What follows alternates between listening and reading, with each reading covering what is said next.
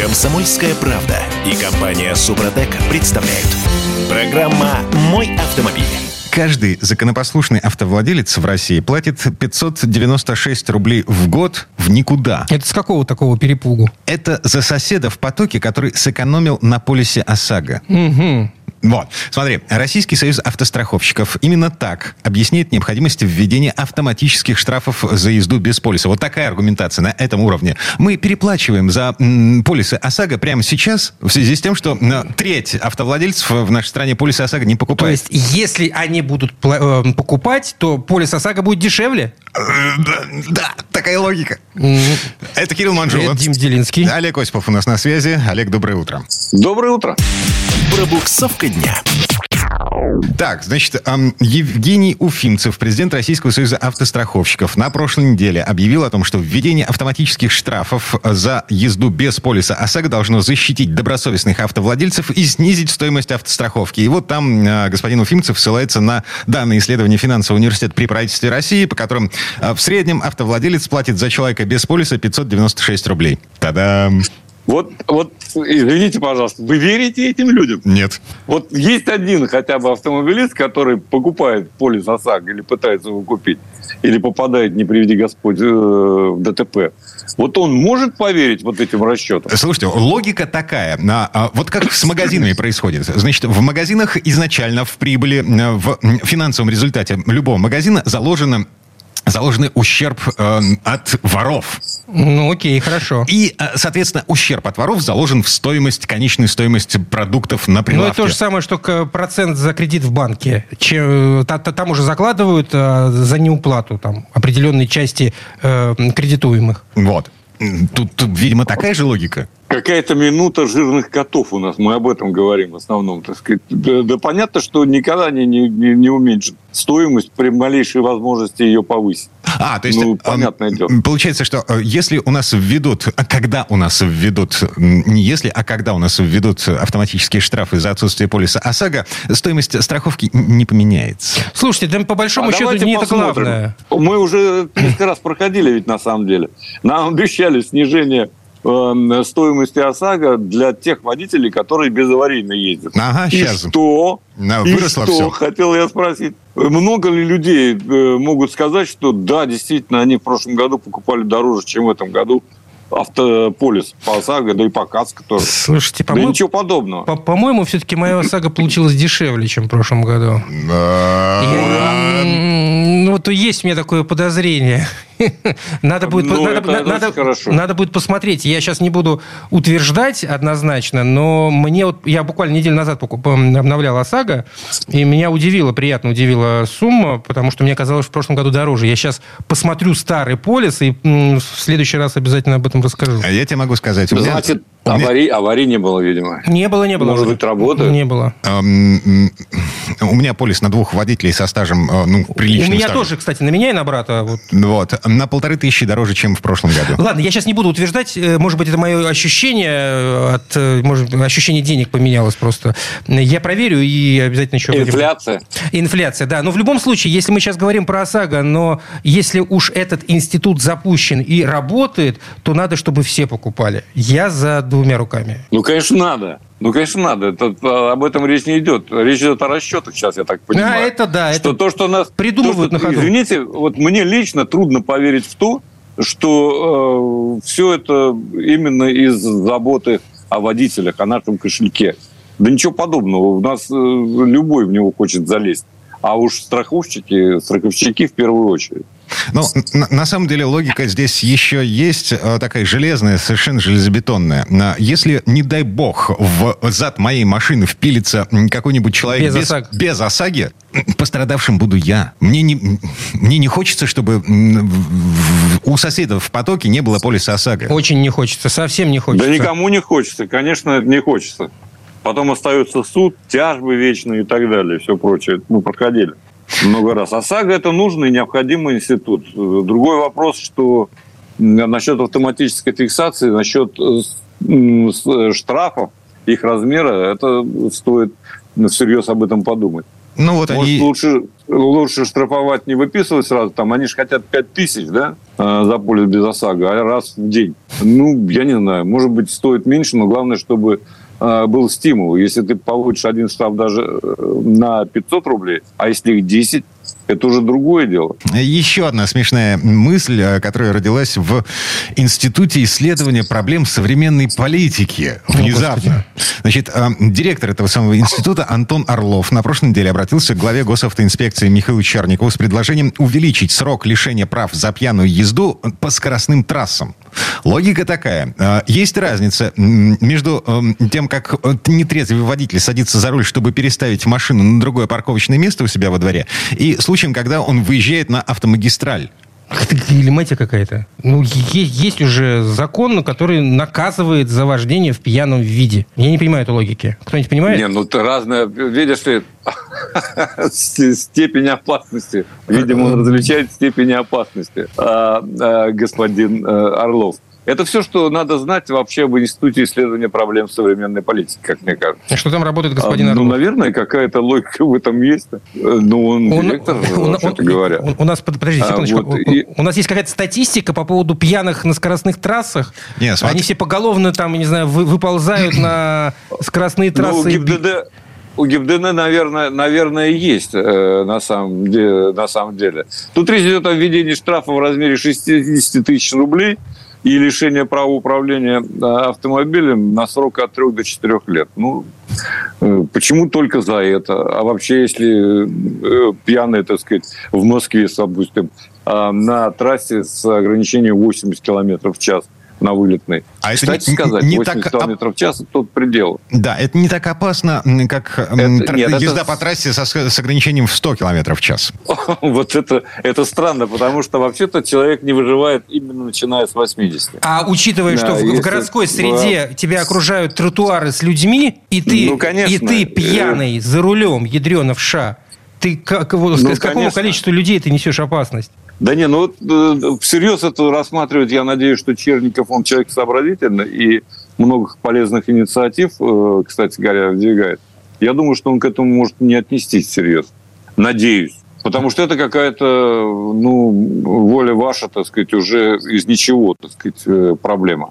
Окей. То есть это просто, просто что-то надо делать, что-то надо сказать. Как-то надо с этим бороться. Вот давай мы еще вот это предложим. Ага. Ну, извините, с моей точки зрения, это не совсем то, что сейчас необходимо, чтобы бороться действительно, реально за безопасность, бороться с аварийностью. Да, ну и напомню, число пьяных за рулем, число пьяных ДТП вообще-то в России неуклонно снижается, несмотря на то, что число ДТП в принципе растет. Растет. Вот. Да, и несмотря на морально-психологическое, так сказать, состояние. А, Ну-ну.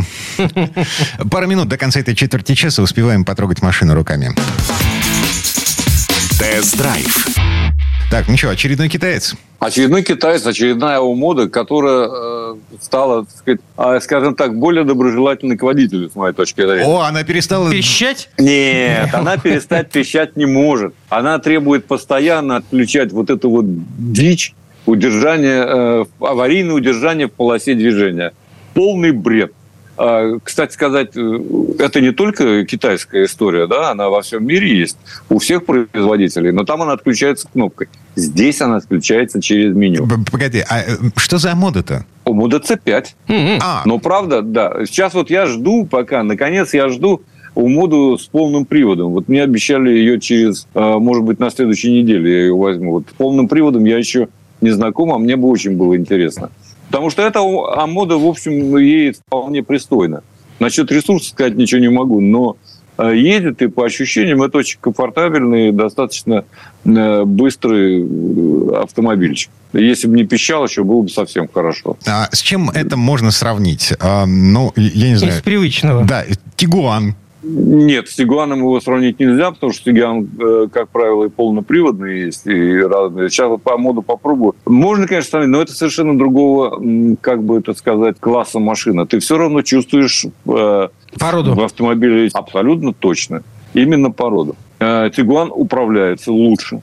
Я могу точно сказать. А, Кроме всего прочего, там э, многие системы, которые тебя не раздражают и которые тебе на самом деле помогают. А, Там меньше, может быть, э, кстати сказать, у китайцев очень хороший действительно экран, очень хорошая графика. Лучше чем у Volkswagen во многих моделях. А, но э, все остальное пока еще ты это ощущаешь, как раньше говорили, спинным мозгом. Просто садишься и сразу понимаешь, в каком автомобиле ты сидишь и сколько ты за него платишь. Тигуан, кстати, стоил дешевле в свое время чем сейчас у Мода C5.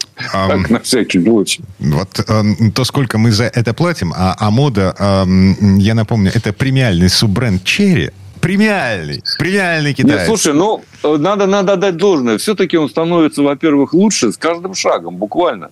Едва ли не с каждого, так сказать, э, теста, едва ли не с каждой недели. Это на самом деле так. Прогресс действительно налицо. И машина красивая. Внешне она более чем э, современная. Да, я видел в А, потоке тут- в Питере, э, действительно, Э, Она привлекает внимание. Я езжу, я ощущаю на себе взгляды. Не знаю, какие они завистливые или нет, или снисходительные, но взгляды она приковывает. Это вот не отнять. И мне кажется, что тут весь вопрос во времени. В скором времени мы действительно будем с трудом отличать их уже, как мне представляется, от собратьев там из Европы, из Америки, из Японии, откуда угодно. оптимист Олег Осипов был у нас на связи. Олег, спасибо. Спасибо, Олег. Всем удачи! Ну, а мы вернемся буквально через пару минут. В следующей четверти часа к нам присоединится Юрий Сидоренко, автомеханик, ведущий программы «Утилизатор» на телеканале ЧЕМ. И поговорим о том, какие вопросы задавать продавцу машины на вторичке, чтобы не тратить время и нервы. Комсомольская правда и компания Супротек представляют. Программа «Мой автомобиль». Есть такой стереотип. Покупать машину на вторичке нужно только у собственника. Ну, слушай, стереотип устоявшийся и, по-моему, вполне себе правильный. А Есть второе мнение. Пофигу собственник или перекуп. Вообще абсолютно неважно, потому что э, э, у, Только у собственника, знакомых. у собственника машина может быть тоже ушатана к чертовой матери. А, м, И надо смотреть в таком случае. То Вот. есть уже неважно у кого. По-любому. И вот вопрос. А у вас хватит времени и сил на то, чтобы отсмотреть физически все, все интересующие вас варианты? В Питере, например, 20 тысяч машин сейчас стоит только на автору. На дроме 23 тысячи объявлений. Я еще Я не думаю, что они перек- Да, в общем, пересекаются. Пофигу. Короче, а, как разобраться в том, а, что тебе впаривают, не выезжая на осмотр? Давайте поговорим об этом вместе со специалистом. У нас Юрий Сидоренко на связи, автомеханик, ведущий программу «Утилизатор» на телеканале Чей. Юр, доброе утро. Привет, Доброе утро всем. А это вообще законно? Я предлагаю одну очень странную игру. А, Вот пока стоит, э, фокус мой стоит во дворе, вот давайте сделаем вид, что я его продаю. Мне. Зачем? Вот, или, или Юре. Юра, купишь А, фокус? я с удовольствием куплю, но я сначала, прежде чем э, выезжать, я позвоню продавцу Диме. Я не знаю, э, как вас зовут, я, естественно, позвоню. э, и буду задавать сначала вопросы и подумаю, вообще ехать ли эту машину смотреть или нет. Итак, мы открыли объявление, увидели красивую картинку, на котором э, вот этот вот облизанный со всех сторон фокус стоит, сияет на петербургском солнце. Значит, и нам все это понравилось, мы звоним. Да-да-да, все, я звоню, говорю, здравствуйте. Э, Вы машину продаете? Здрасте, да. Да, А. Ford, да, Ford Focus у вас. Мгм. Второй э, рестайлинг, э, один из последних э, в своей серии. Начинает цены уже набивать. Да, Юра, 2010. Ну, это прекрасно просто. Скажите, пожалуйста, а, э, госномер и ВИН.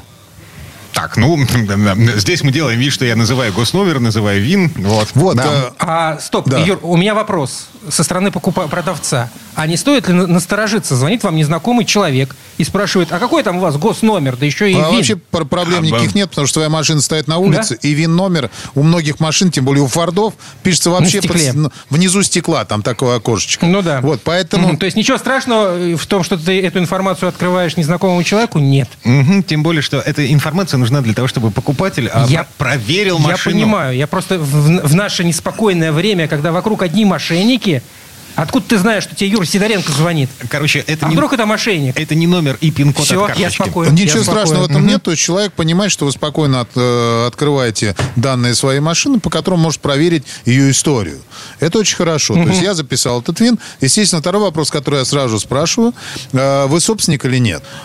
Ну А, да, это конечно. очень хорошо. Тогда я буду дальше продолжать разговор. Потому что если человек э, не собственник, э, то тогда, скорее всего, я даже не буду настаивать на осмотре и не поеду ее смотреть. Объясню. Это А почему? объясню почему. Потому что, скорее всего, это будет перекуп.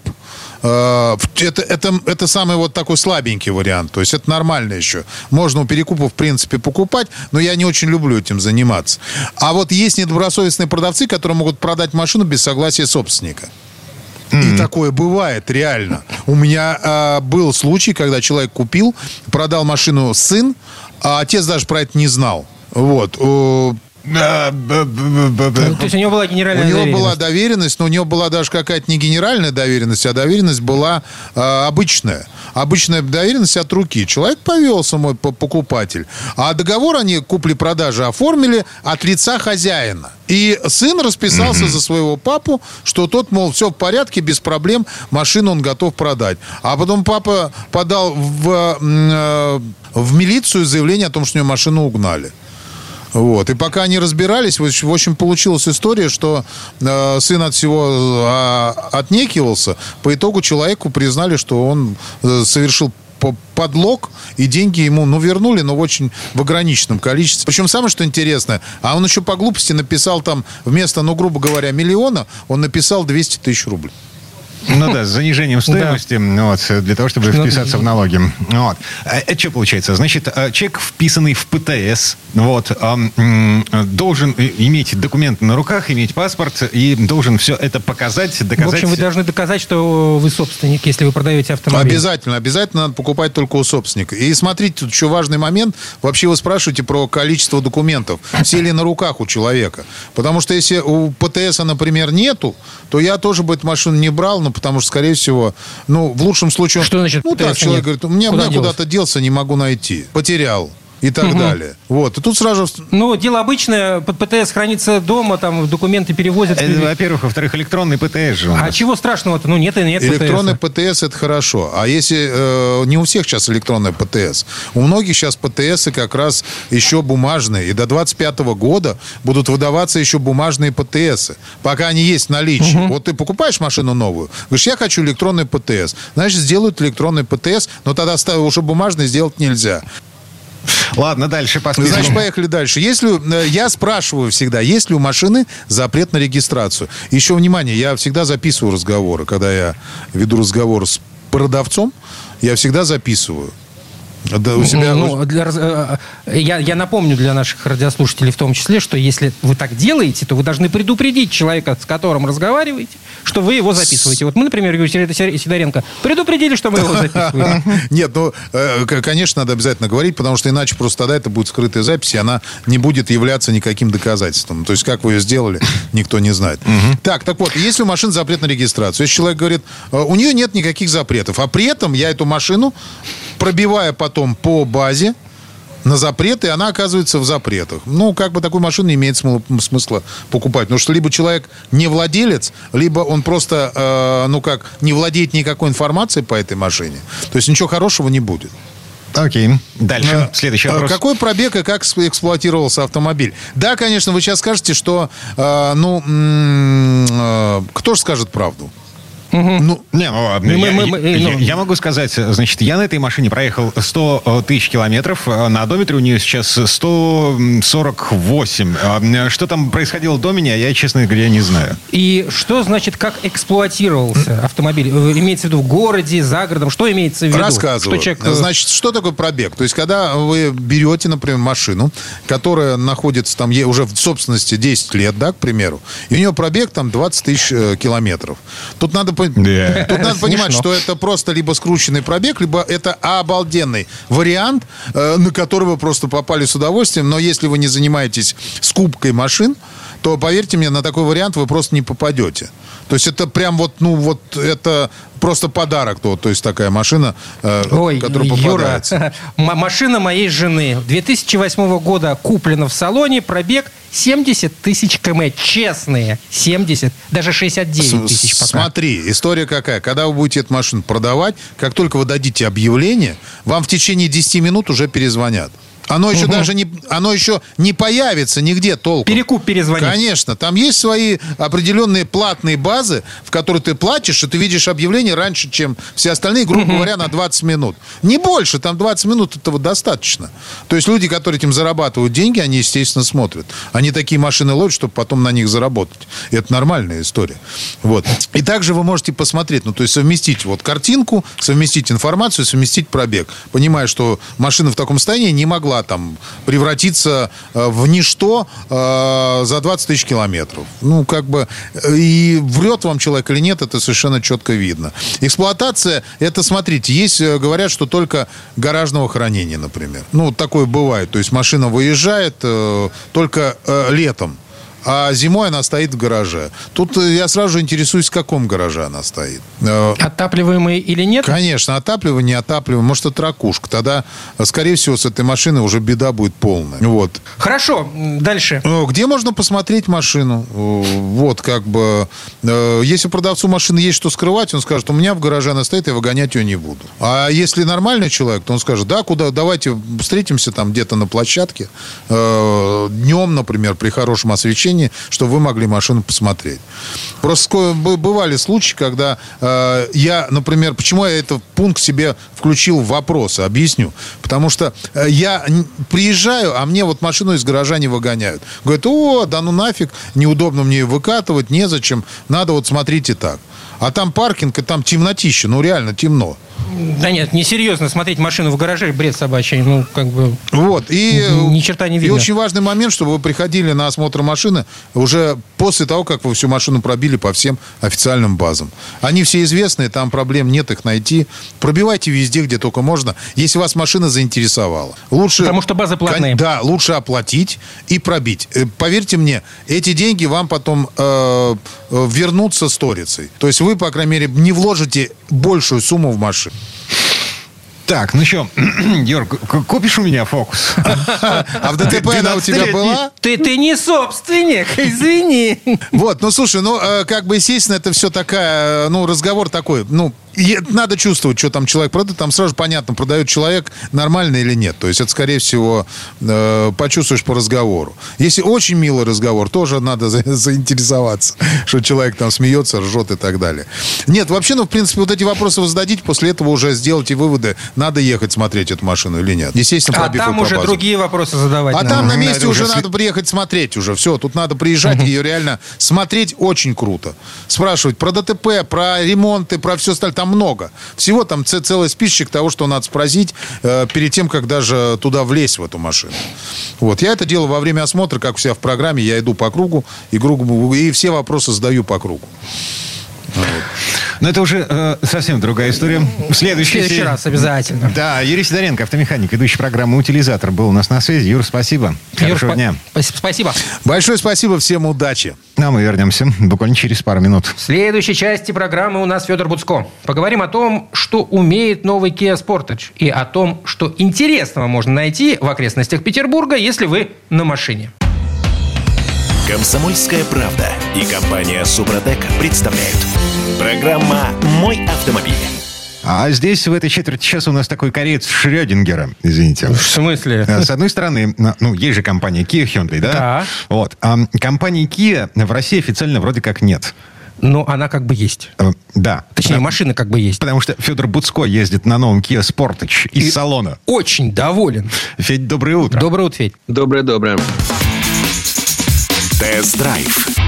Так, ну что, что умеет эта машина, эм, которая, несмотря ни на что, в наличии. Она продается в нашей стране официально. Да чего у нас только нет. Ну, Kia как раз за более-менее нормальные деньги, ну, относительно остальных э, продается. И действительно, я, мне тут удалось, э, взял ненадолго у коллег э, Sportage и на нем поездил. И это Sportage нового поколения. Он больше, во-первых, стал там почти на 20 сантиметров. Он такой просторный-просторный.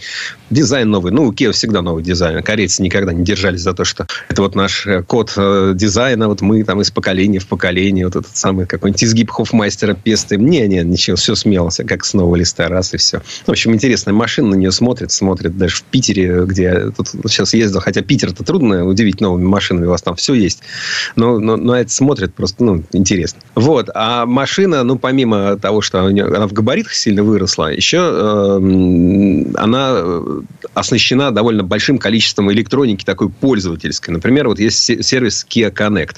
Ну, это такая группа сервисов, которая, кстати, работает до сих пор. То есть, я хотел, хотел спросить, не, не, не, не отключили? От BMW, ну, нет, не отключили, но я надеюсь, не отключат, но я уж не знаю. Может, знаете, пока, пока, пока вы слушаете, кто-то как раз взял руку, я поставил отключил. на рубильник и думает, да, сейчас еще работает. А сейчас, сейчас они договорятся.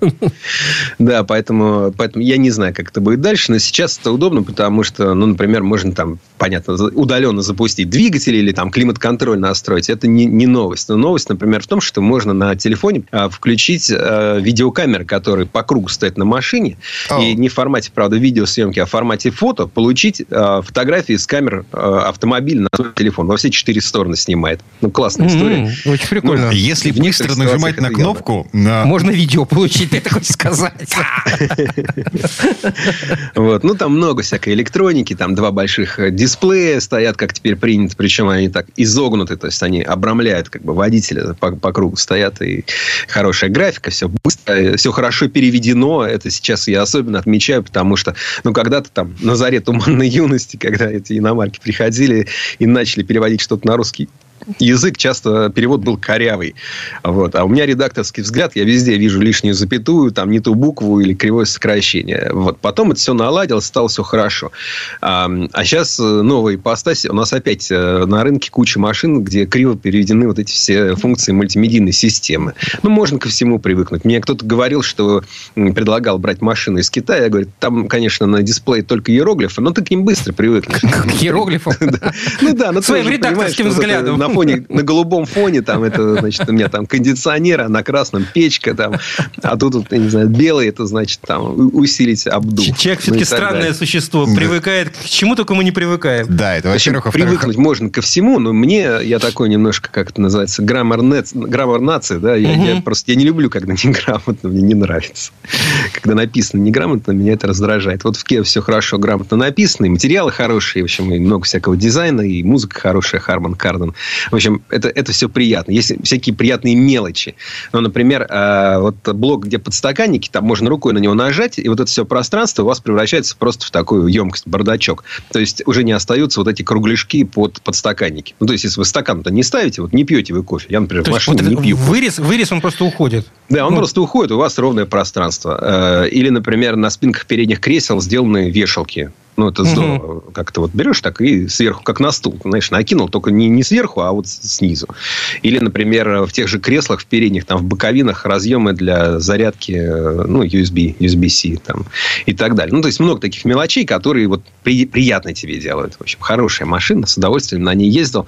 Надеюсь, они все-таки ну, будут у нас продаваться не, не только по самым кривым схемам, но и по каким-то таким ну, нормальным, как, как мы раньше Да, а, продаются, я вот не знаю, как насчет Москвы, а у нас здесь в Петербурге э, несколько десятков машин стоит в автосалонах. Э, цены начинаются от 2 миллионов 700 тысяч. Вот. Ну, это, да, конечно, понятно. рекламная цена. То да. есть, если у вас сейчас в лапке уже зажаты 2 700, не факт, что вы прямо сейчас эту машину купите. Там надо будет взять кредит какой-нибудь, и, я не знаю, свою отдать в трейдин и так далее. Ну, то есть, надо идти в салон, смотреть, знакомиться, разговаривать. И, в общем, сейчас все сложно стало. Да. Э, насчет Петербурга. Э, Федь, куда, куда, куда ты на ней укатил-то эм, от нас? А, я проложил проложил э, для себя, и, может быть, для вас тоже пригодится маршрут, э, который можно за один день э, прокатить. И это, ну, такой классный маршрут для тех, кто приехал в Питер, и у вас не очень много времени, а хочется побольше посмотреть. Это маршрут сочетает Аранинбаум и Петергоф. А, Но Петергоф так, это знаменитый... Нет, почему? Это, это не так, чтобы очень далеко. Просто меня удивляет, как это можно в один день за, засунуть? Ну, Федь расскажет. Вот. Утром, смотря в какой части Петербурга вы остановились, то есть, если вообще ну, из серии «Бешеным кобелю 7 верст не крюк», то можно вообще по КАДу поехать э, через э, Кронштадт и проехать по дамбе, тогда просто будет очень красивый вид на вашем маршруте в начале. Но делать это не обязательно, можно напрямую ехать. Я бы рекомендовал начинать как раз с Аранинбаума, а не с Петергофа, хотя это, конечно, на, на ваш выбор. Потому что Аранинбаум – это супер классное место, он не столь известен, как Петергоф. Петергоф – это вообще музей номер один в России, там 5 миллионов человек в год, что ли, бывает, какая-то такая у них статистика огромная. Вот. В Аранинбаум едут меньше, а он очень крутой. То есть, это, ну, вы, вы-то, наверное, знаете о нем не хуже моего, а если вдруг нет, то это вотчина Александра Меньшикова, который главный сподвижник Петра I. Вот, э, собственно говоря, в 1711 году ему там начали дворец строить. Он нагнал туда целую бригаду э, гастарбайтеров. Но тогда они были, гастарбайтеры были немцы, голландцы, там, вот итальянцы, такие гастарбайтеры были. Иностранные архитекторы туда приехали. Построили ему классный дворец, э, очень нескромный. Нескромный был он и в те времена, и сейчас остается нескромным и по размеру, и по убранству, и потому что сверху на крыше стоит здоровенная корона – то есть сверху на, на крыше стоит княжеская корона. Ну, кто не знает, что она княжеская, она вполне похожа и на царскую. Вот. И разбит регулярный сад со всякими вот этими скульптурами, фонтанами и всем остальным. Но там, помимо дворца вот этого красивого, большого, туда внутрь тоже есть смысл зайти. Там довольно много всякой мультимедийной экспозиции и так далее. Там очень классный э, пейзажный парк. По-моему, вообще самый красивый из всех, которые я видел вблизи Петербурга. Там потому фишка что это, по сути... заключается в том, что вообще Аренинбаум, он принадлежал э, не только Меньшикову, потом он переходил, когда Меньшикова сослали, и там не только он, что называется, похозяйничал. И хозяйства эти видны. Сперва Меньшиков, потом Петр Третий, хотя от него мало что осталось, а потом Екатерина Вторая. Там тоже прекрасный дворец. Да, они все достраивали и достраивали. И просто э, там, кстати, для того, чтобы погулять по парку, я бы рекомендовал парковаться не как это сделал я вот прямо перед дворцом ну, со стороны вот этого Приморского да, шоссе. Верхний парк. А Задов. Да. Да, Задов. Там, во-первых, э, более цивилизованная парковка. Во-вторых, просто приятно вы пройдете сразу через э, вот, красивые вот эти дворцы небольшие, спрятанные в большом-большом парке. Лесной массив, по сути, такой. И обязательно, обязательно, обязательно зайдите в павильон катальной горки. Это вообще крутейшее место из всех, какие я тут за последнее время видел. Ну, понятно, что Россия там славилась зимними развлечениями, вот этими, э, когда на Масленицу гуляния, когда заливали большие ледяные горки, и все на них, с них катались там на разного рода там повозочках. А, ну, их-то зимой строили, а в Араньенбауме придумали, вот кому-то в голову пришло, что можно кататься, если нет автомобиля хорошего, да, что можно кататься по, по этим горкам летом. Для этого был построен огромный комплекс, ну, такой Диснейленд, такой парк развлечений образца там, 250-летней давности. Это был огромный павильон, такой красивый дворец. Вот он единственное, что остался. И от него расходились горки и крытые галереи. Их, к сожалению, нет, но, тем не менее, они там 25 лет послужили, э, там, к 1800 году да, их разобрали. рушатся, и их разобрали. Но есть макет. То есть, если вы зайдете в этот павильон катальной горки, то вы увидите макеты и анимации, вы поймете, как можно было ездить, э, вообще, на что шли люди для того, чтобы классно прокатиться с ветерком, когда не было Там автомобиля. специальные делали эти кареты для того, чтобы э, можно было прокатиться по этой горке. Э, ну, а, они не сходили с, с этого своего пути, специально были так разработаны. Ну, в общем, павильон вы не пройдете, он такой достаточно яркий, на возвышении стоит. А, но и, Федь, там же все-таки вот этот дворец Екатерины II, имеется в виду китайский дворец, это единственный да, представитель... Я не попал в него, к сожалению, вот он был просто закрыт в этот день. Есть дворец Петра Третьего, есть вот этот китайский дворец. Туда тоже, конечно, очень хочется попасть. Но это значит, что я просто еще раз поеду в Араньенбаум. Это единственный, ну, дворец. поеду третий. Это единственный дворец в стиле рококо в России. Больше их нет. А рококо это как барокко, только поскромнее. Ну, То есть, да. Если вас немножко раздражает барокко, потому что для вас слишком много этих всех завитушек, э, вот этих э, пузатеньких ангелочков и вот всего вот этого, что на вас свисает, э, значит, вот этим вот бесконечным потоком, то рококо вам, может быть, больше понравится. Но если времени не очень много, а хочется посмотреть побольше, то там всего в 20 минутах езды в сторону Петербурга, то есть уже вы едете в обратную сторону, там можно посетить Петергоф. И, собственно, там основные туристические группы, насколько я понимаю, приезжают в районе 12. Ну, то есть там всегда народу много. Ну, вот в районе районе там, половины 12 там, 12 туда приезжает э, бесконечная кавалькада автобусов, из которых выходят и выходят и выходят и выходят люди. А если вы там приедете чуть попозже, там будет немножко посвободнее. А там, ну, собственно говоря, Петергоф, ну, вы, наверное, сами знаете все про Петергоф. Там дворец хорош, но там главная радость в фонтанах. Это один из самых крупных фонтанных комплексов э, вообще страны и мира. 150, почти 150 фонтанов. Специальная гидротехническая система, которая создавалась несколько столетий для того, чтобы питать эти все фонтаны они же без насосов умели работать.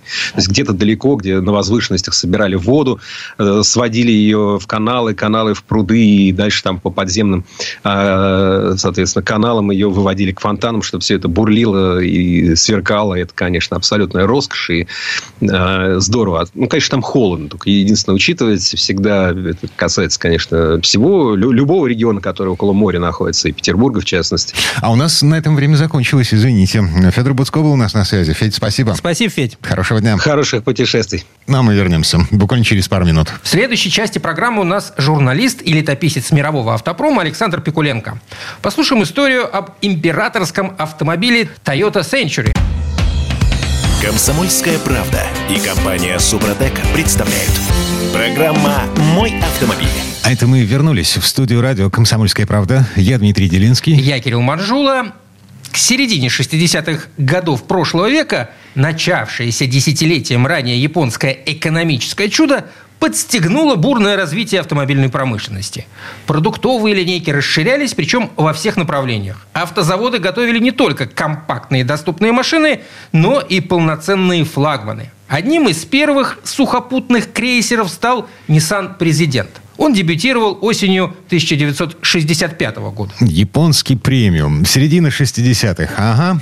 Двумя годами позже аналогичный маневр исполнила компания Toyota. Ее модельный ряд синхронно пополнился третьим Toyota Crown и королевским линкором под названием Toyota Century. Вот эта машина задумывалась в первую очередь в качестве представительского транспорта для госслужащих и топ-менеджеров компаний. Этакий японский членовоз. Ну, э, собственно, такой она остается и по сей день. Слово Сан Санычу. Предыстория. Ни один японский автомобиль не источает такой роскоши и достоинства, как Toyota Century. Как считают инженеры фирмы, это, пожалуй, лучший автомобиль в мире. С этим можно поспорить. Но тот, кто не знает, что такое Toyota Century, может не обратить на нее внимания, потому что ее незаметный стиль не вызывает удивления – для многих ее внешность может показаться скучной. Однако этот лимузин с длиной кузова под 6 метров больше, чем автомобиль. Что такое Rolls-Royce для англичан? Или Aurus для россиян? То и Toyota Century для японцев.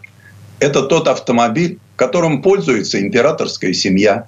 Именно на таком выезжают высокопоставленные члены правительства, не чураются сенчери и крупные патриотично настроенные бизнесмены – Автомобиль продается исключительно в Японии, а модель, которую выпускают сегодня, стоит около 200 тысяч долларов. Самая первая Toyota Century появилась в 1967 году, когда праздновали сотую годовщину со дня рождения основателя фирмы Сакити Тойоды. Собственно, отсюда и название модели. Первое поколение этой машины делали 30 лет. И, конечно, за эти годы в ее конструкцию внесли много изменений. Среди тех неспешных новаций – задние фонари с янтарными указателями поворотов, передние дисковые тормоза и гидроусилитель руля. Например, электроприводы научились опускать и поднимать окна в одно касание. Изменился дизайн и обивка кресел. Зеркала были дополнены электрорегулировками. Наиболее значительные переработки пришлись на начало 80-х. Под капотом обосновался 4-литровый V8. Переднюю двухрычажку поменяли на стойке Макферсон. Задний неразрезной мост сохранился, но подвеску кардинально переработали. После 1987 года мотор, прежде пытавшийся находить общий язык с трехступенчатой автоматической коробкой передач, обрел нового партнера – четырехступку с электронным управлением. Преемник появился только в 1997 году.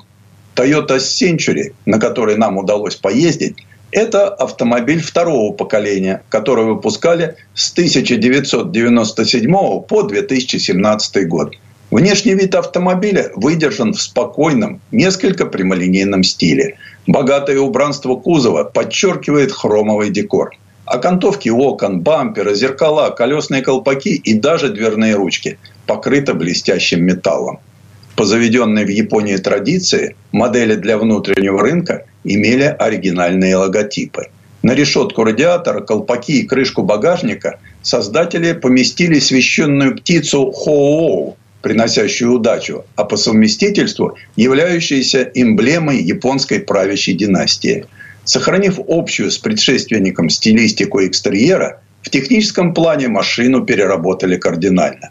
На смену архаичной рамной конструкции пришел несущий кузов, спроектированный с учетом самых современных норм пассивной безопасности. Ходовая часть обзавелась независимой пневмоподвеской с функцией выравнивания. Тормоза всех колес дисковые, привод только на задние колеса. Специально для Toyota Century второго поколения спроектировали 12-цилиндровый V-образный мотор. Двигатель объемом 5 литров выдает 280 лошадиных сил. Причем большая часть крутящего момента доступна с 1200 оборотов в минуту. Уникальный для японской автопромышленности мотор имеет два блока управления и в критической ситуации может работать только на одном ряде цилиндров. Как и подобает машине этого класса, мы начинаем тест заднего сидения. Благодаря высокой крыше вы можете войти в салон почти не наклоняясь. Как и другие автомобили высшего класса, Century разработан специально для задних пассажиров. Следовательно, задние сиденья откидываются и оснащены выдвижной подножкой а сиденья переднего пассажира полностью складываются. В распоряжении пассажиров великолепные сиденья с обивкой из стопроцентной шерсти. Предлагали натуральную кожу, но популярностью она не пользовалась, потому что скрипела. В свою очередь, пол покрыт пушистым ковром с цветочным узором.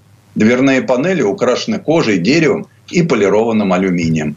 Все, к чему вы здесь прикасаетесь, чрезвычайно высокого качества и сделано на века каждом элементе вы можете почувствовать не только прочность, но и расслабленность и безопасность. Отличная изоляция делает пассажиров идеально отгороженными от внешнего шума и повседневных проблем. Естественно, кресла имеют всевозможные электрорегулировки и функцию массажа. Кроме того, в спинке переднего пассажирского сидения находится специальный люк, открыв который пассажир заднего ряда может полностью вытянуть ноги помимо всего прочего, у Century автоматический климат-контроль, аудиосистема на 9 динамиков, CD-чейнджер на 6 дисков, телевизор и мобильный телефон. Интерьер машины отделан богато. Помимо высококачественной обивки, вставки из натурального дерева и кружевные белые шторки на окнах. Еще одним удивительным оборудованием является небольшой магнитофон, с помощью которого можно записывать пришедшие в голову идеи мы пересаживаемся на водительское сиденье. Здесь также доминируют дерево и кожа. Однако интересно, что помимо них мы видим много элементов из пластика от машин массового производства.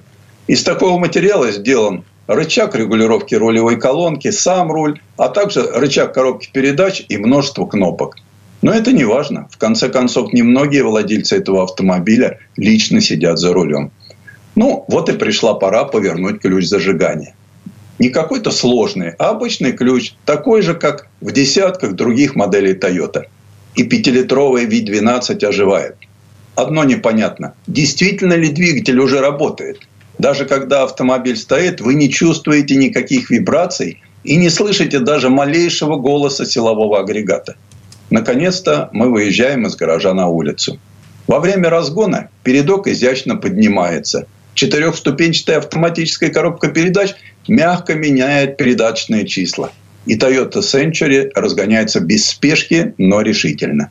Даже при нагрузке двигатель не громкий, и вы не чувствуете ни малейших вибраций. Toyota Century настолько тиха, что даже при движении по шоссе разговаривать можно почти шепотом. В то же время индикатор поворота имеет такой хорошо подобранный звук, что слышен, но в то же время звучит деликатно. Это не тот резкий сигнал, привычный в других автомобилях. Руководителя, сидящего сзади, такой сигнал может раздражать. Сочетание аналоговых и цифровых дисплеев обеспечивает водителю необходимую информацию. Не слишком много и не слишком мало. А панель приборов оживает только после включения зажигания. С точки зрения работы подвески, Toyota Century также представляет тем, кто внутри, самый высокий уровень комфорта. Любая неровность поверхности, как маленькая, так и большая, идеально демпфирована пневмоподвеской. Это еще один элемент, работа которого заставляет вас полностью расслабиться во время вождения японского лимузина. Короткая поездка закончилась, и мы с сожалением прощаемся с этим японским автомобилем высшего класса. Выйдя из него, мы еще раз смотрим на благородную Toyota Century. Золотой феникс из японской мифологии гордо смотрится на решетке радиатора и дисках, а задняя стойка украшена логотипом V12. Сегодня на заводе выпускают третье поколение, которое, хотя и более современное, перекликается с предшественниками по стилю. В результате стиль автомобиля все тоже не стареющая барокко, как это было во время рождения Toyota Century в 1967 Ежемесячно производится только 50 автомобилей. И, как и раньше, все они строятся вручную. Отчасти это делается для поддержания концепции эксклюзивности. Технология сборки модели совершенствовалась десятилетиями, поэтому автомобиль получается действительно идеальным. Предыстория. Сан Саныч, спасибо. Это был Александр Пикуленко, летописец мировой автомобильной индустрии. И у нас на этом все на сегодня. Дмитрий Делинский. Кирилл Манжула. Берегите себя. Программа «Мой автомобиль».